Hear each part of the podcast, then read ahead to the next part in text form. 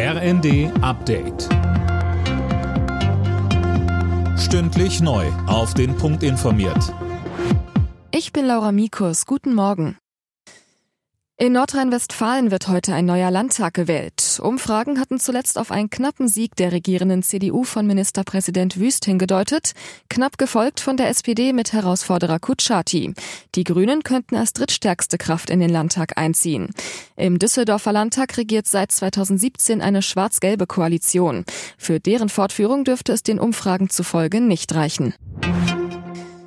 Die NATO-Außenminister haben in Berlin über einen möglichen Beitritt Finnlands und Schwedens beraten. Dafür müssen alle Mitgliedsländer des Militärbündnisses zustimmen. Das steht auf der Kippe, denn die Türkei sieht das Vorhaben nicht positiv. Die G7-Staaten wollen gegenüber Russland klare Kante zeigen. Grenzveränderungen, die der Kreml mit militärischer Gewalt erzwingen will, werden sie niemals akzeptieren. Das hat Bundesaußenministerin Baerbock zum Ende des Gipfels in Weißenhäuser Strand an der Ostsee betont.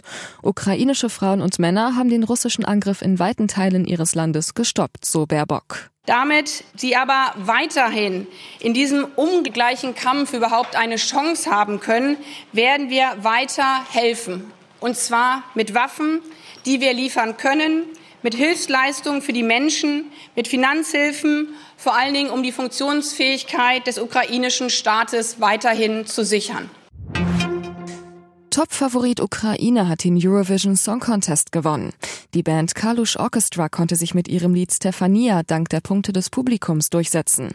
In der Jurywertung hatte Großbritannien vorne gelegen. Deutschland landete auf dem letzten Platz. In der Fußball-Bundesliga ist der letzte Spieltag über die Bühne gegangen und Fabian Hoffmann, da war noch mal einiges drin. Auf jeden Fall ein Herzschlagfinale, vor allem im Keller. Dank eines dramatischen 2 zu 1 Last-Minute-Sieges gegen Köln bleibt der VfB Stuttgart erstklassig, Platzsturm inklusive. Die Hertha verspielte gegen Dortmund eine Führung und verlor mit 1 zu 2. Nun geht es für die Berliner doch in die Relegation. Auf der Sonnenseite der Tabelle hat RB Leipzig Königsklassenplatz 4 erfolgreich behauptet durch ein 1 zu 1 bei Absteiger Bielefeld. Zwei Trainer haben außerdem kurz nach Abpfiff ihren Abschied angekündigt, Gladbachs Adi Hütter und Augsburgs Markus Weinzierl. Alle Nachrichten auf rnd.de